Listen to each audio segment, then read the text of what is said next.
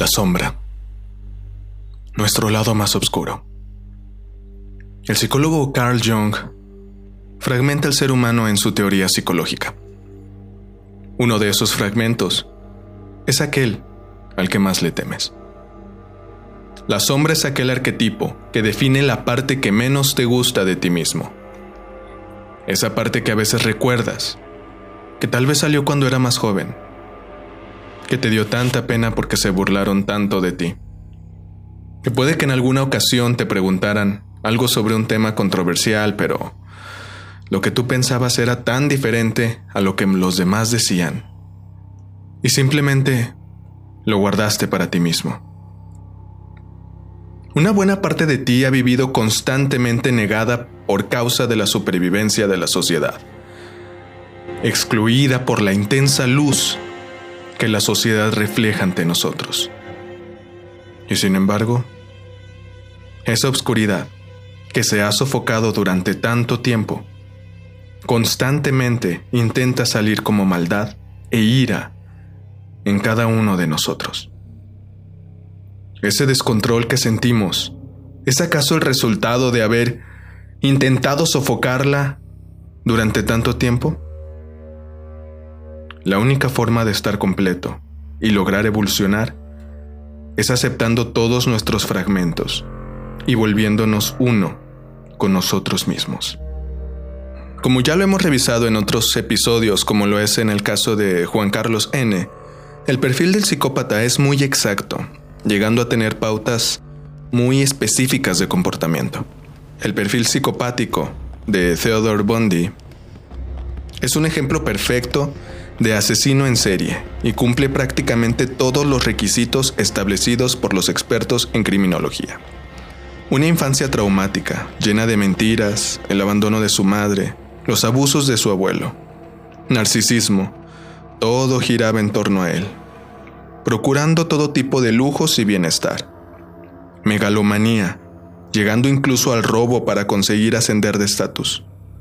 Sociopatía, su carisma el encanto personal, su don de gentes, la facilidad de palabra le hacían integrarse perfectamente en la sociedad, pese a sentirse fuera de ella.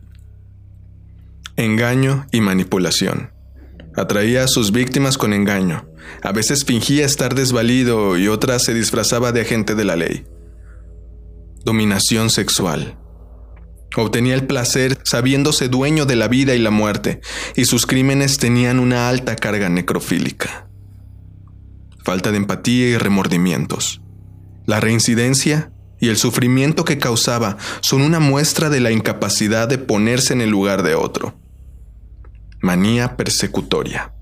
Su fijación por un determinado tipo de víctima marcó todos sus crímenes y su compulsión.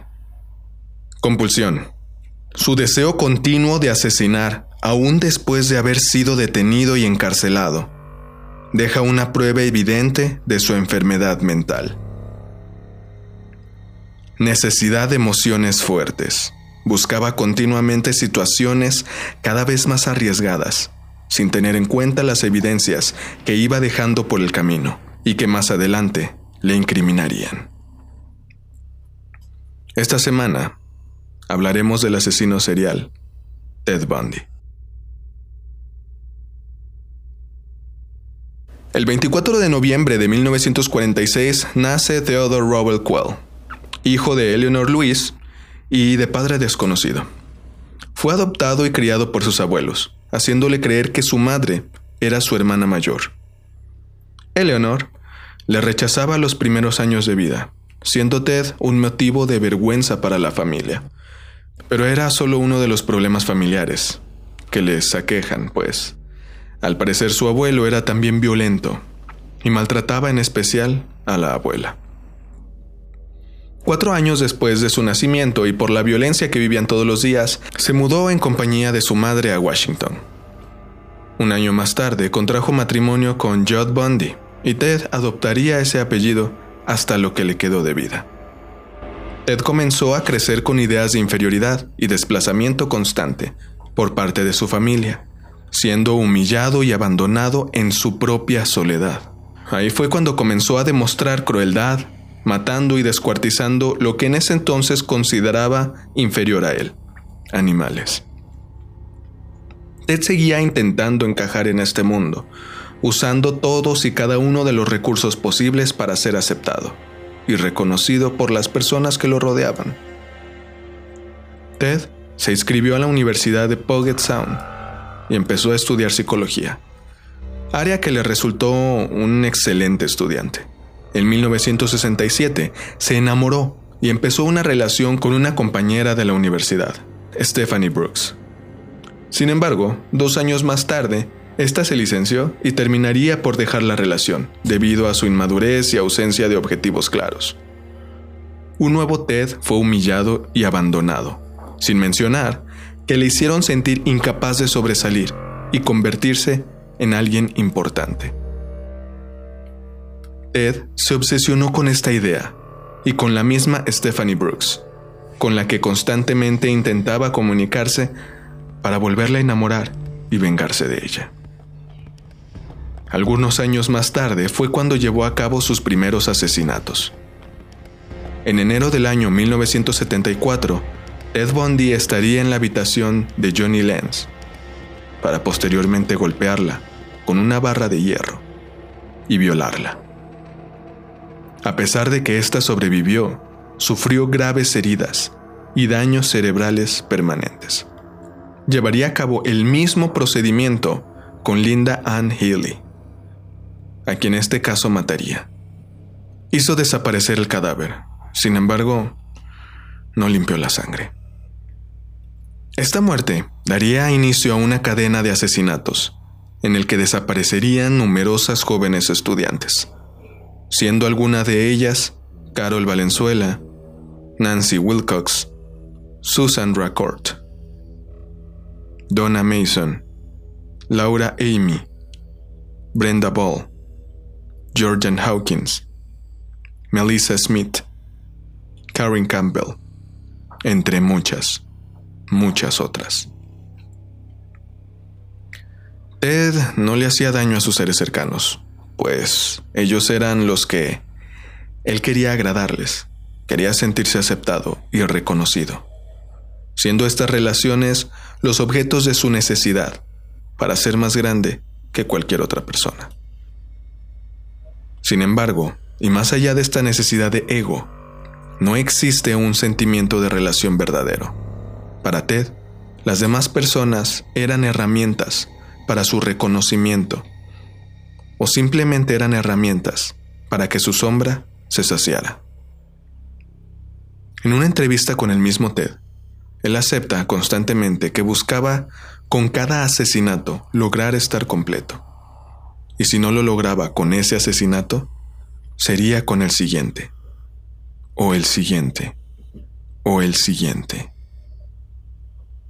Bundy fue electrocutado el 24 de enero de 1989 declarado muerto a las 7.16 de la mañana.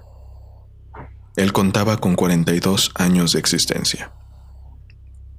Allá afuera, existen miles de personas que viven sofocando su maldad interna sin aceptarla o canalizarla adecuadamente. Bondi separó su sombra de sus necesidades de una relación por el simple hecho que no lograba sentir un amor verdadero y lazos comunes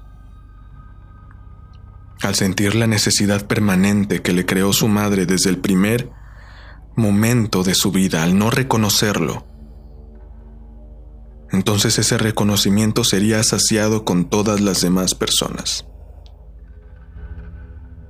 Y al no encontrarlo, y encontrar humillación en su primer pareja, la maldad, la venganza, el placer sexual de la sumisión absoluta al asesinar a alguien y luego violarlo, comenzó a existir en él.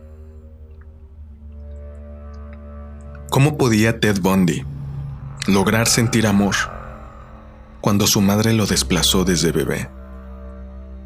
Cuando él no era nada. Cuando él solo veía violencia mezclado con sexualidad y placer. ¿Cómo podía Bondi lograr sentir empatía por los demás cuando nadie se lo había enseñado así? Lo único que hacía Bondi era simplemente intentar relacionarse con los demás, agradarles. Pero todos tenemos una sombra. Él creó una cara de amabilidad y otra de sádico enfermo. Pero, ¿y tú? Aún mantienes sofocada tu sombra.